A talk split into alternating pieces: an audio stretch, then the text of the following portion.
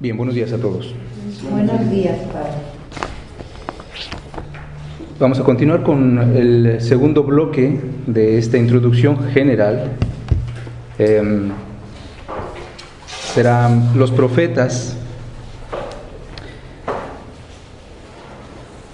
En el último enunciado del o artículo del cuando hablamos del Espíritu Santo en el credo, el último artículo decimos o el último enunciado del artículo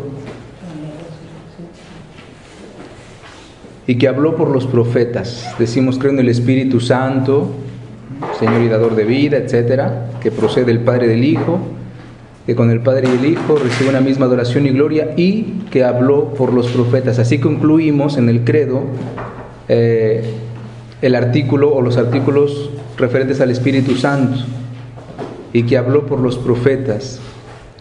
Vamos a ver los libros proféticos en esa en esa imagen, como les ponía la semana pasada también, solamente para darnos la idea ¿no? de dónde nos ubicamos, grosso modo, los libros proféticos están eh, entre la monarquía y después de la división del reino, en paralelo con los libros históricos, casi, etc. Em, creo en el Espíritu Santo, que habló por los profetas, bien sabemos, ya lo hemos dicho, el Espíritu Santo, el autor principal de la palabra de Dios, de la Escritura, el centro de la Biblia hebraica es la Torah, es el corazón de la Biblia hebrea, la Torah o la ley, el Pentateuco. Y después de estos aparecen los profetas y finalmente los otros escritos. Así se va, así vamos a tener una Biblia hebrea, Pentateuco o la Torah, los profetas y los querubim, los, los ketubim, los otros escritos que seguirán después, que veremos la próxima semana. Em, ¿Qué dice la misma, el catecismo primeramente? Un poquito la doctrina en el catecismo, el número 702. Dice, la tradición judía distingue la ley, los cinco primeros libros pentateucos, los profetas, que nosotros llamamos los libros históricos y proféticos, a los dos, y los escritos, sobre todo los sapienciales, en particular los salmos. Cuando la iglesia lee el Antiguo Testamento, investiga en él lo que el Espíritu que habló por los profetas, como decimos en el credo, quiere decirnos acerca de Cristo. Y por profetas, la fe de la iglesia entiende aquí a todos aquellos que el Espíritu Santo ha inspirado en la redacción de los libros santos, tanto del Antiguo como del Nuevo Testamento. Es importante el catecismo, cómo nos está eh, dando primeramente una pauta de lectura, ¿eh? lo que entendemos cuando investigamos en el Antiguo Testamento, que buscamos lo que el Espíritu habló por profetas, lo que estos profetas nos quisieron decir acerca de Cristo, el anuncio de Cristo.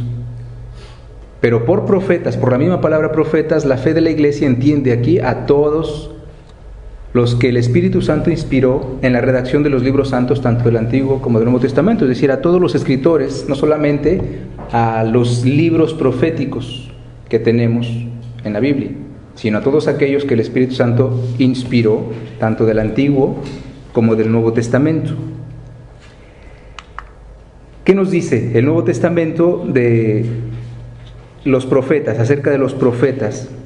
Primeramente, nos dice que los profetas son una, lámpara que ilumina y que son dignos de confianza. Eso nos lo dice San Pedro en su segunda carta, y aquí está el pasaje. Segunda carta 1, 19, 21.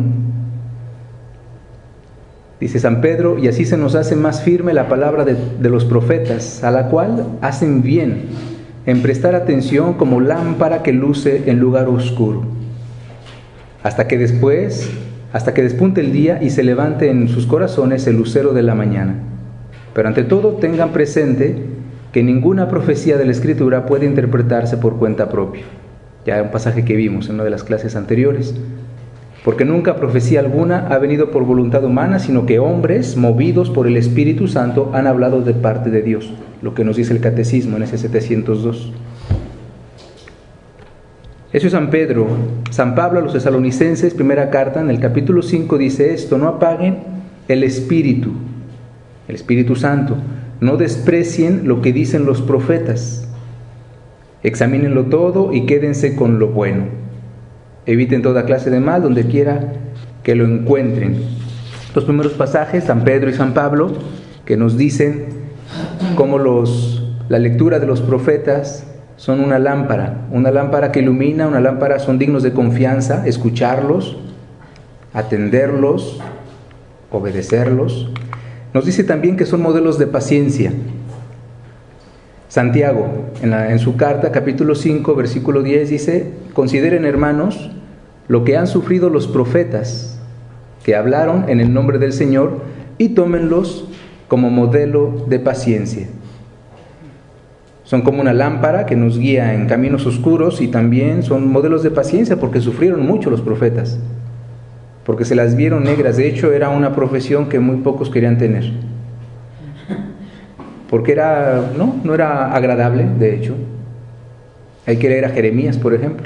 Es el mejor ejemplo de, de, eso que les digo.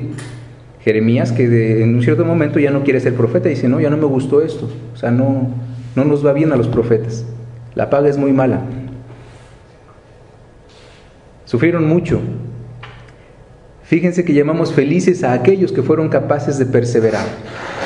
Este es Santiago. También se nos dice de los profetas que son anunciadores del misterio pascual de Cristo. Marcos, capítulo 13. Entonces Él les dijo, qué poco entienden ustedes y qué lentos son sus corazones para creer todo lo que anunciaron los profetas. ¿No tenía que ser así, que el Mesías padeciera para entrar en su gloria? y les interpretó lo que se decía de él en todas las escrituras, comenzando por Moisés y luego por los profetas. aquí Jesús les, eh, les dice, les anuncia a los suyos, pues todo lo que han dicho los profetas y que los profetas eh, proclamaron su el misterio pascual de Cristo, pasión, muerte y resurrección, tenía que ser así para poder entrar en su gloria. Se lo dirá también a los discípulos de Maús, ahí con San Lucas. Es lo que en el Nuevo Testamento podemos encontrar, esos, esos pasajes, los profetas, una luz que nos ilumina en el camino a veces oscuro, modelos de paciencia anunciadores del misterio pascual de Cristo. Juan Bautista es el último profeta. Leemos en Mateo 5, no, Mateo 11. A ver qué puse. No, en Lucas, primeramente Lucas, Lucas 16. La época de la ley y de los profetas se cerró con Juan desde entonces se está proclamando el reino de Dios y cada cual se esfuerza por conquistarlo. Lucas 16, 16, la época de la ley y de los profetas se cerró con Juan. Vemos a San Juan Bautista que va a cerrar entonces ese ciclo de la profecía del Antiguo Testamento, dicho por el mismo Evangelio en Mateo 11. Hasta Juan, todos los profetas y la ley misma se quedaron en la profecía. Pero si ustedes aceptan su mensaje, Juan es este Elías que había de venir, el que tenga oídos para oír, que escuche, dice Jesús. Hasta Juan, todos los profetas y la ley misma se quedaron en profecía, esa profecía que ahora se hace realidad en él. Cristo que vino a realizar todas las profecías, Cristo que en él se realiza la profecía, Cristo que, como dirá en un cierto momento yo no vine a abolir la ley y los profetas, sino a darle pleno cumplimiento. Y finalmente Jesús es el gran profeta. Lo tenemos en Mateo, Y ahí ese pasaje que les acabo de dar. Y Dios cumplió de esta manera lo que había dicho. ¿por qué pone todo? Y Dios cumplió de esta manera lo que había dicho de antemano por boca de todos los profetas, que su Mesías tenía que padecer. Arrepiéntanse pues y conviértanse para que sean borrados sus pecados, así el Señor hará llegar el tiempo del alivio, enviándoles al Mesías que les ha, que les ha sido destinado, que es Jesús. Pues el cielo debe aguardar hasta que llegue el tiempo de la restauración del universo, según habló Dios en los tiempos pasados por boca de los santos profetas. Moisés afirmó, el Señor Dios hará que un profeta como yo surja de entre sus hermanos. Escuchen todo lo que les diga. El que no escuche a este profeta será eliminado del pueblo. Y después todos los profetas, empezando por Samuel, anunciaron estos días. Ustedes son los hijos de los profetas y los herederos de la alianza que Dios pactó con nuestro Padre, con nuestros padres, al decir a Abraham, a través de tu descendencia serán bendecidas todas las familias de la tierra. Por ustedes, en primer lugar, Dios ha resucitado a su siervo y lo ha enviado para bendecirles con tal de que cada uno renuncie a su mala vida. Es la carta a los Hebreos, capítulo 3. Y Jesús mismo, el pasaje que les decía hace un rato, no crean que he venido a abolir la ley, a suprimirla, no vine para deshacerla, sino para llevarla a su forma perfecta, la ley y los profetas. Entonces la carta a los Hebreos, en ese capítulo 3, nos recuerda e interpreta eso que Moisés dijo un día al pueblo. El Señor Dios hará que un profeta como yo surja de entre ustedes, de entre los, sus hermanos. Refiriéndose a Cristo, lo interpreta la carta a los hebreos. Si los profetas son aquellos que son los portavoces, ahorita lo veremos, de Dios, pues aquel que viene justamente a anunciarnos lo que el Padre nos ha siempre querido decir y que le, da la plena interpretación es su verbo, Cristo mismo, que viene como profeta, como portavoz del Padre y mucho más que eso. La palabra profeta, para irla entendiendo, viene de un griego, profetés, significa literalmente portapalabra o un portavoz. Hasta la fecha hay esos cargos, está el portavoz de la Santa Sede. Por ejemplo, está el portavoz de la presidencia. Un profeta es aquel que precede a alguien.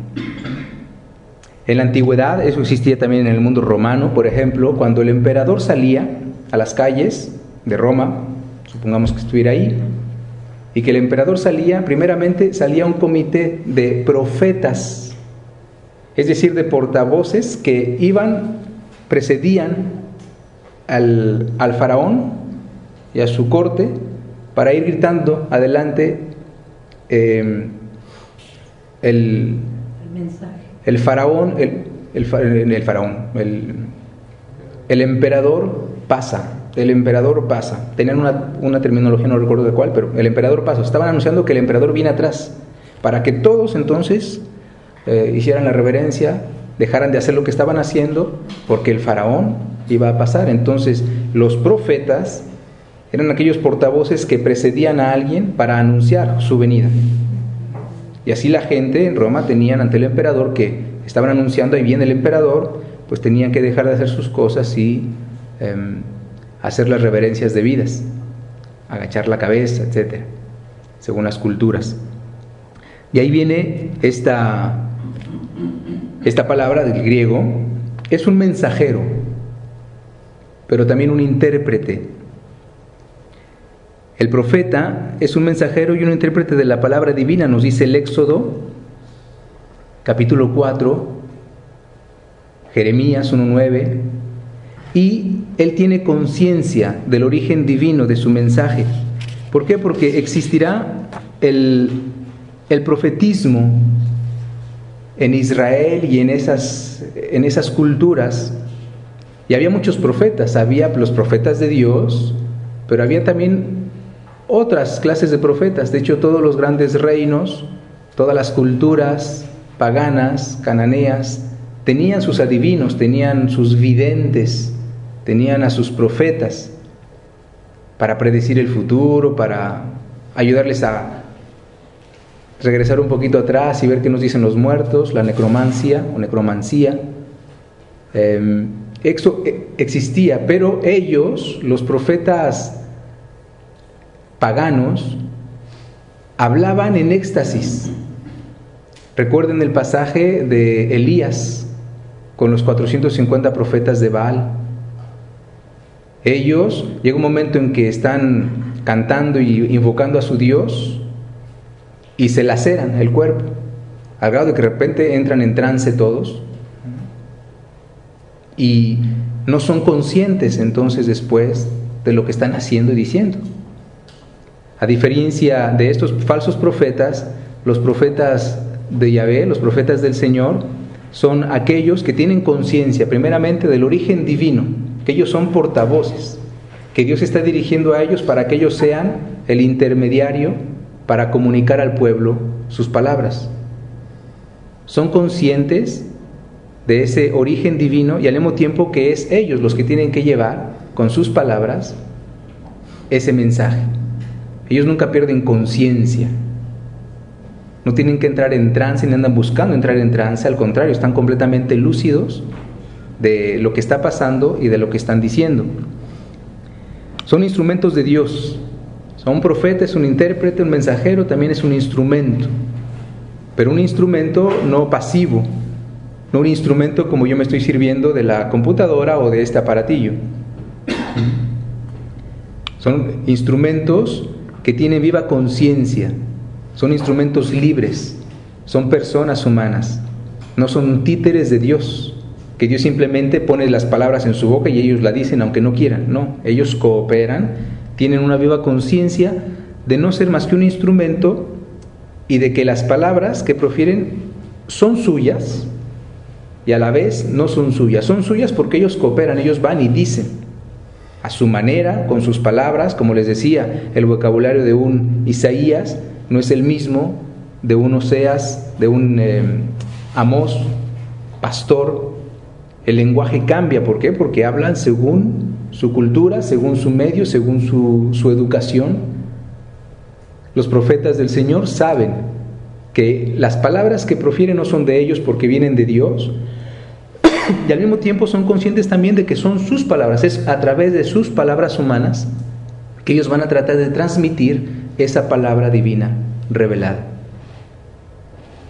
Esa es la gran diferencia con aquellos profetas, falsos profetas, de, que existían y que existieron siempre. Está sonando un teléfono.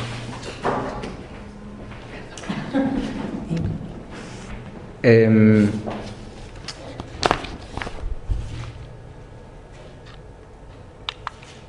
dos criterios bíblicos para conocer a un profeta, nos lo da la misma palabra de Dios, el Deuteronomio, en el capítulo 18 y Jeremías 28 también, hay dos criterios bíblicos para conocer el verdadero profeta.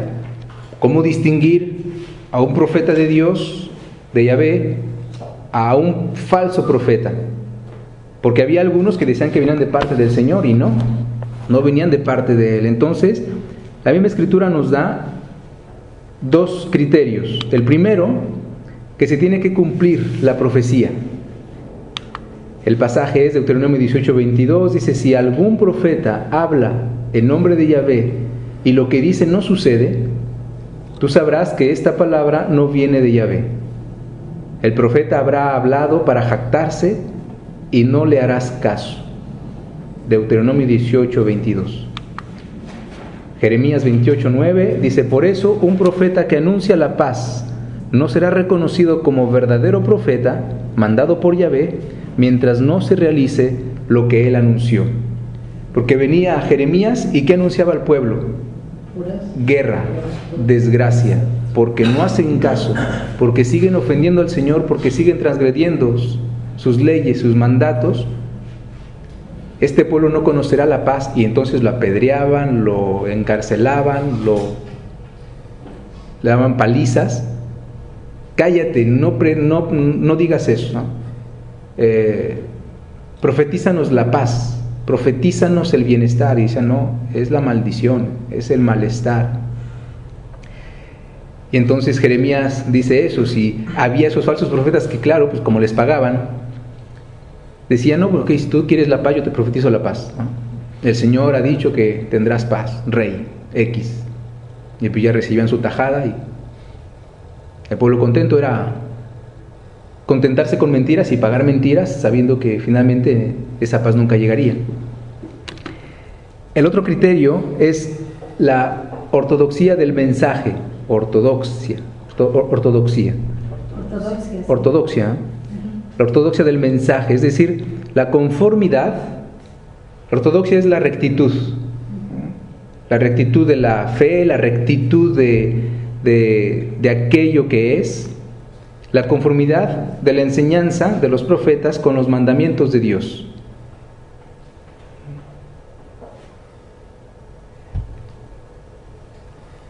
¿Qué pasajes bíblicos tenemos ahí? El Deuteronomio 13. Dice, tú observarás todo lo que yo te prescribo sin quitar ni, ni añadir nada. Tal vez se presente en tu pueblo algún profeta o soñador profesional y pronostique alguna señal o prodigio.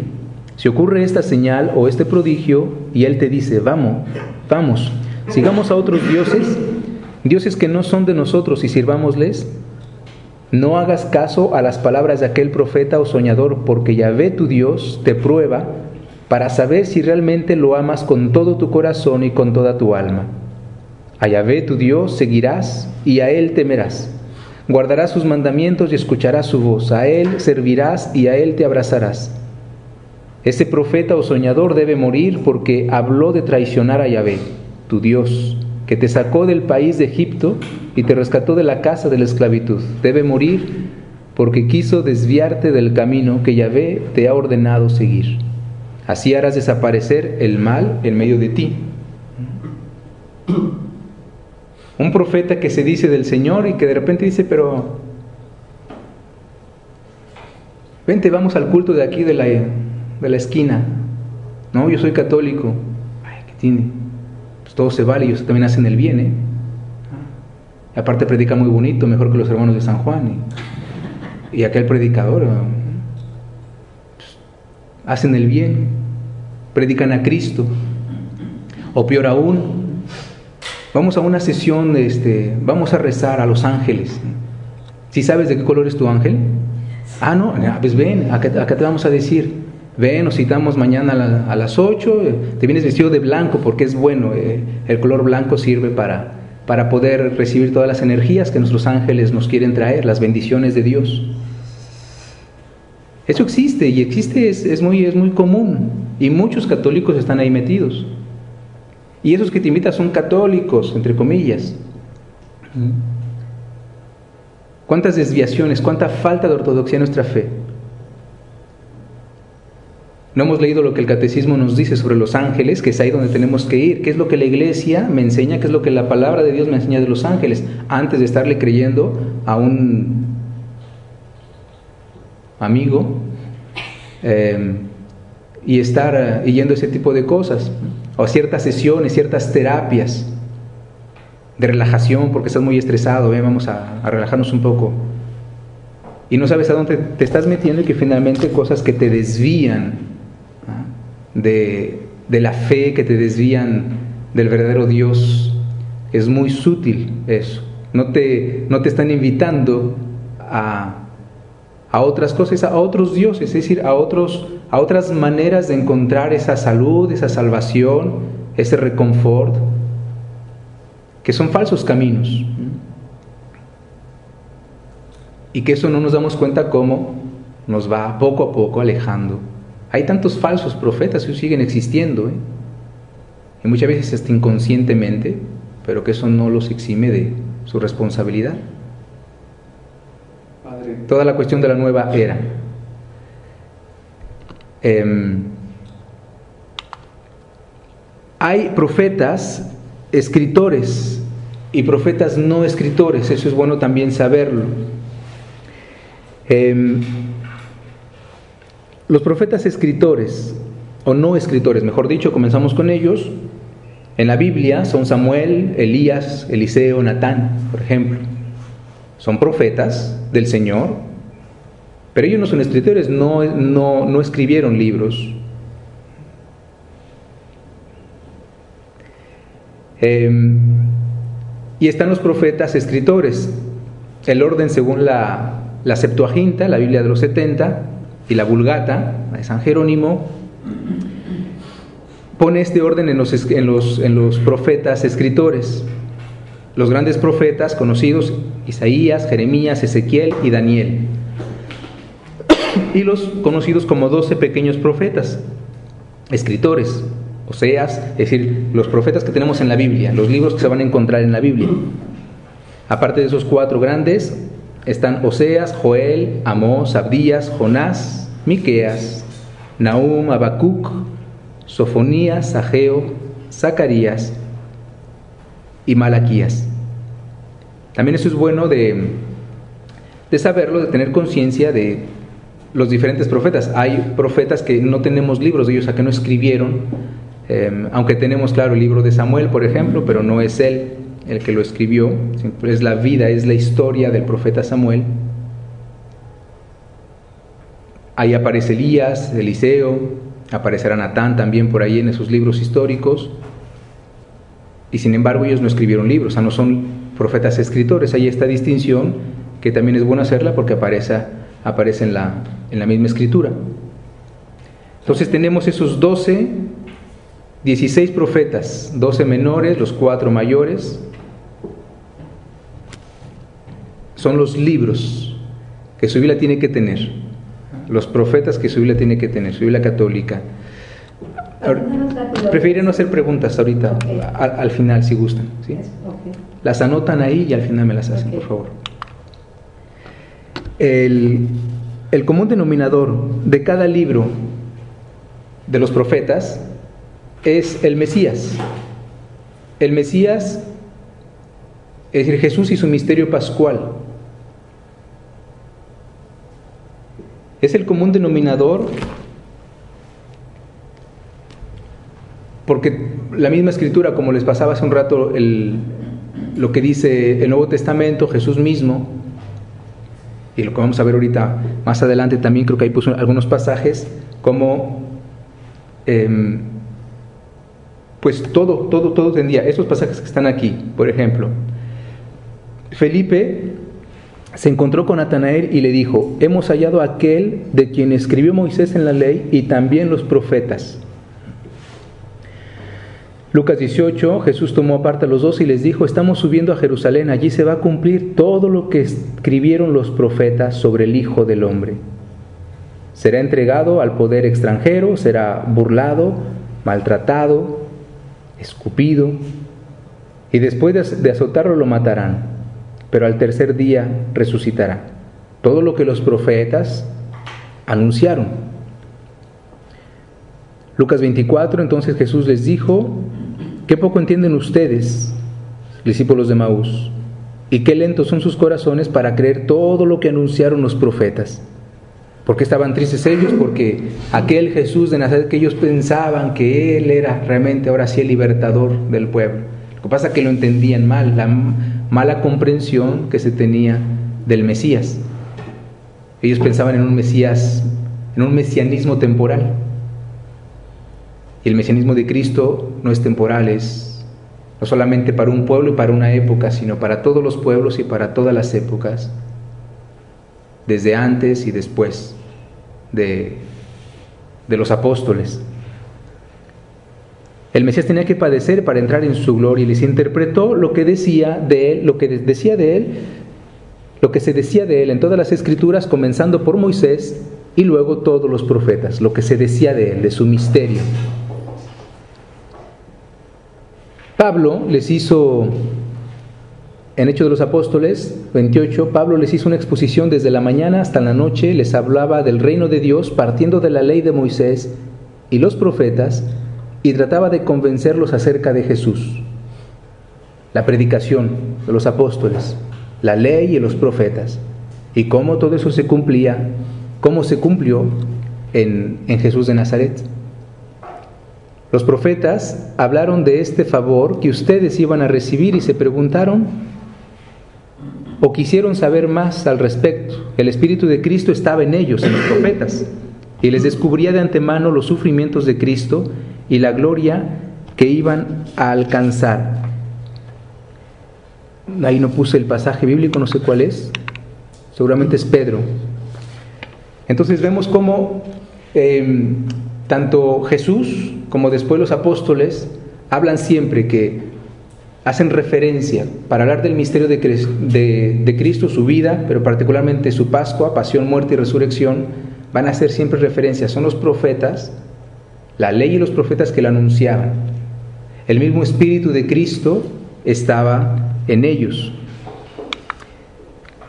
Y ese anuncio de los profetas, dirá San Pedro, es un es un don para nosotros. De hecho, no era para ellos como para el pueblo que escuchaba a los profetas, para el pueblo de la antigua alianza.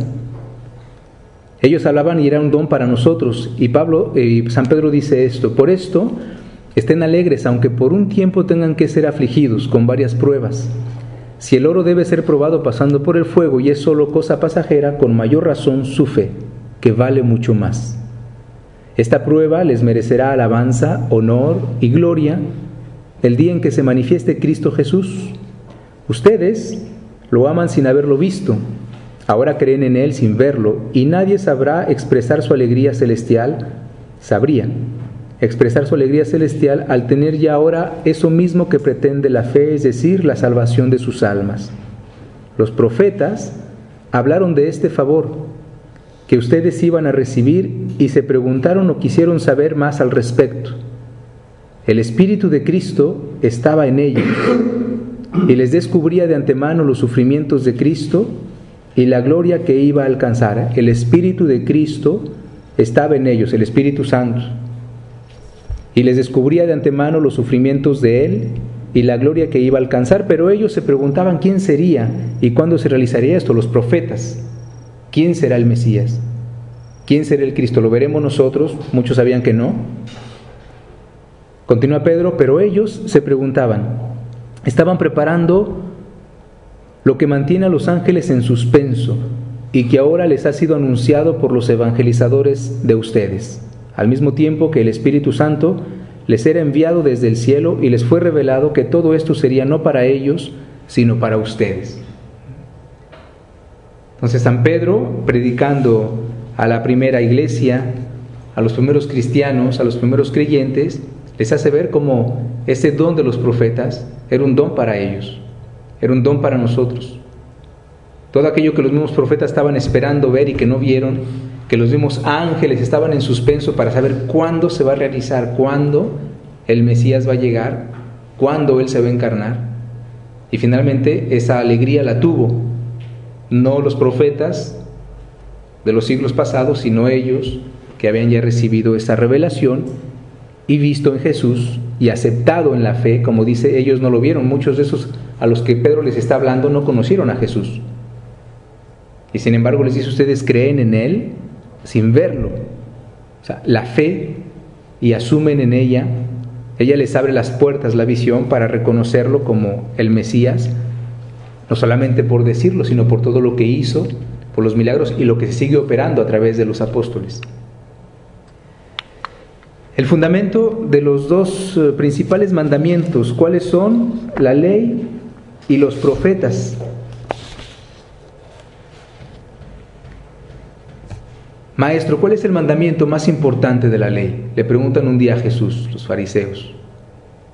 Jesús le dijo, amarás al Señor tu Dios con todo tu corazón, con toda tu alma y con toda tu mente.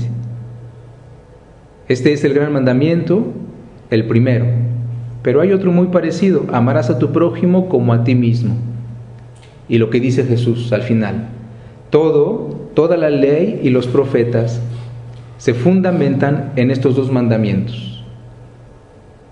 O sea, todo lo demás se funda, todos los, la ley y los profetas se fundan en esos mandamientos.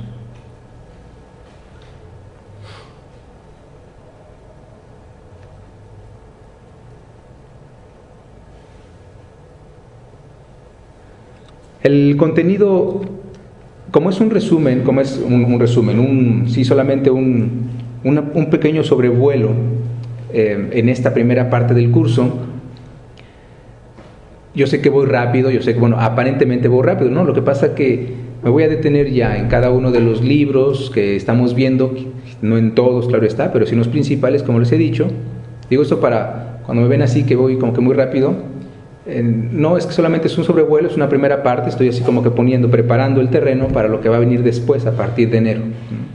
Que vamos a seguir con una introducción, ya no general, aquí vamos a abarcar toda la Biblia, eh, hasta el Nuevo Testamento, y después en enero solamente nos centramos la primera parte, el primer trimestre, cuatrimestre, será en el Antiguo Testamento, donde ya veremos un poquito más eh, despacio, iremos leyendo textos, analizándolos, eh, interpretándolos, y después lo haremos nuevo con el Nuevo Testamento. Entonces ahorita no se, no se sorprendan que vaya aparentemente muy rápido, simplemente tengan paciencia, después iremos, aunque sus preguntas, claro, hasta el final me las pueden hacer.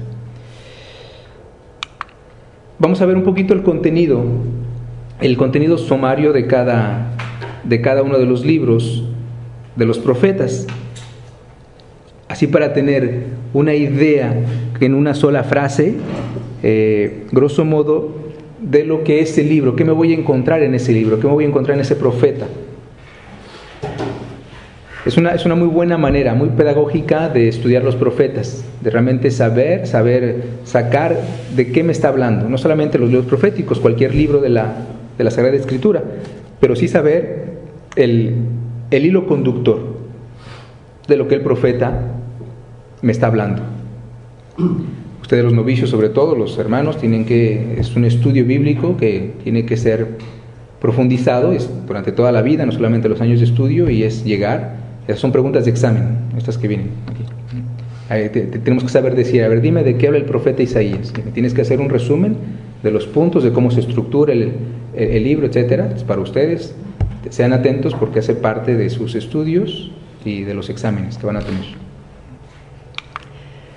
Isaías. ¿De qué nos habla Isaías? La fuerza de la fe reside en una experiencia personal de Dios y no en el mero cumplimiento de una religión exterior. Es el hilo conductor. Es en una frase, ¿eh? yo sé que es hasta puede parecer y ser quizás reductor, pero es el hilo conductor que todo el libro de Isaías va a ir eh, em, enunciando. La fuerza de la fe reside en una experiencia personal de Dios y no en el mero cumplimiento de una religión exterior.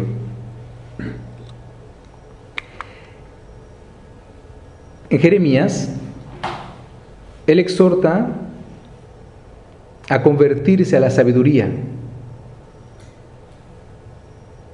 a regresar a la fidelidad entendida como un cambio de corazón. Jeremías anuncia una nueva alianza. Él es el ejemplo del sufrimiento de un ser humano en cuya vida irrumpe Dios. Es uno de los profetas, de mis profetas preferidos, Jeremías. Es el más joven de los profetas. Hay algunas semejanzas con Juan. El más joven, a él explícitamente Dios le pedirá no casarse, le pedirá el, hoy diríamos, el celibato por el reino, y lo hace su profeta siendo un chamaco, que Jeremías mismo, como otros, él en particular se sorprende porque dice, pero ¿cómo? Yo solamente soy un niño. No digas que eres un niño, yo pondré mis palabras en tu boca, etcétera.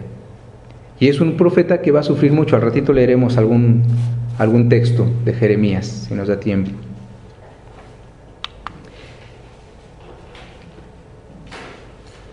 Las lamentaciones las pongo aquí porque se consideran de, de Jeremías. Las lamentaciones, el libro de las lamentaciones es una colección de cinco poemas que lamentan la destrucción de Jerusalén.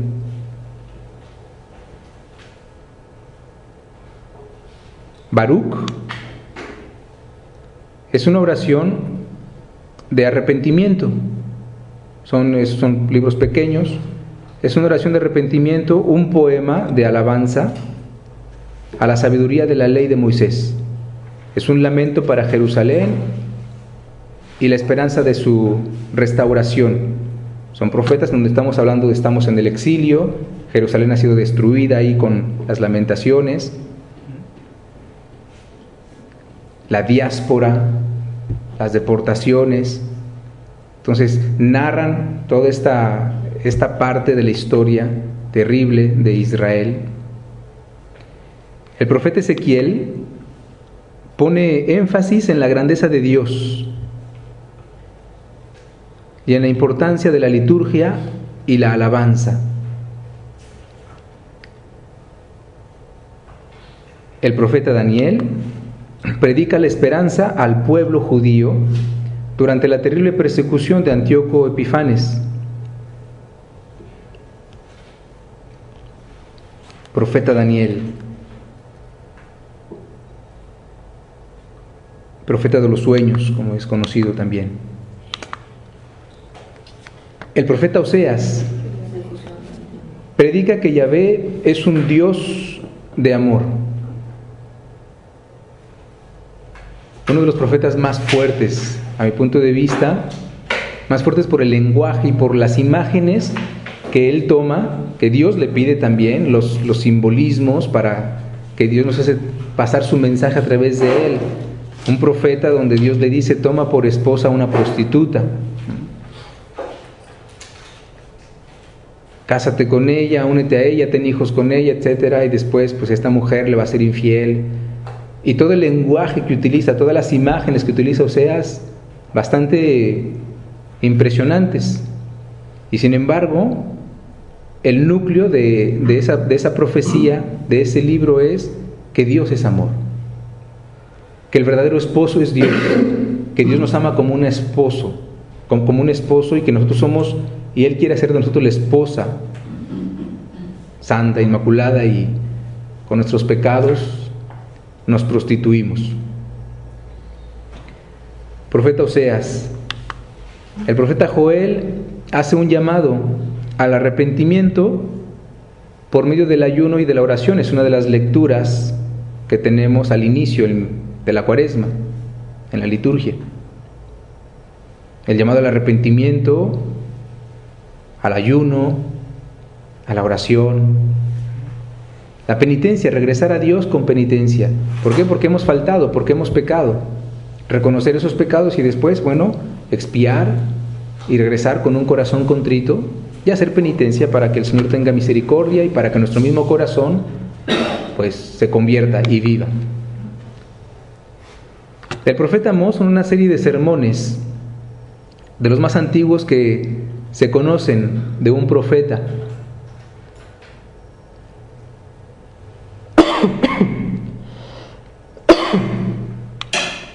El profeta Abdías suplica a Dios, del, eh, es una súplica a Dios del alma humillada y perseguida y pide a Dios que haga justicia.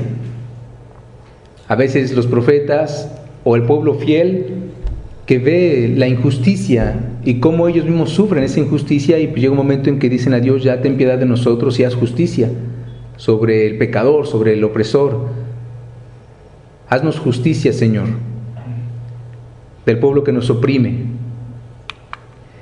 Jonás, profeta conocido por esa parábola, que es todo ese libro, la parábola de la misericordia, una de las primeras parábolas de la misericordia en el Antiguo Testamento o de las más conocidas, de las más reveladoras, es esta historia del profeta Jonás, que Dios va a destruir una ciudad por sus pecados, envía a Jonás, pero Jonás no quiere ir, conocen la historia, es muy conocida, de catecismo, y lo que pasa al final,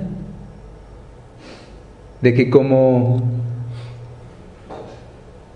Así como Amos, eh, eh, Joel predicaba arrepentimiento, ayuno, oración, ¿qué es lo que hace el pueblo de Nínive? Comenzando con el rey, y dice que hasta los animales, el rey al enterarse que el profeta, un profeta de Yahvé venía a predecir la destrucción, si no se arrepentían, el rey proclama entonces un ayuno, oración, ceniza, sayales, y lo proclama para todo su reino. Él mismo comienza, el rey, todo el pueblo, hasta los animales, dice el texto. Dios ve y entonces decide ya no castigar a Nínive como lo había predicho. Al final del libro vemos a Jonás que se va así arribita de una colina para, y, y, se sienta para ver, a ver cómo el Señor va, va, a destruir, ¿no? a ver el espectáculo. Y pues ve que no pasa se enoja y ahí está la escena del sol eh, que se está quemando, Dios hace crecer una, un arbolillo y después Dios mismo lo, lo seca y se enoja Jonás,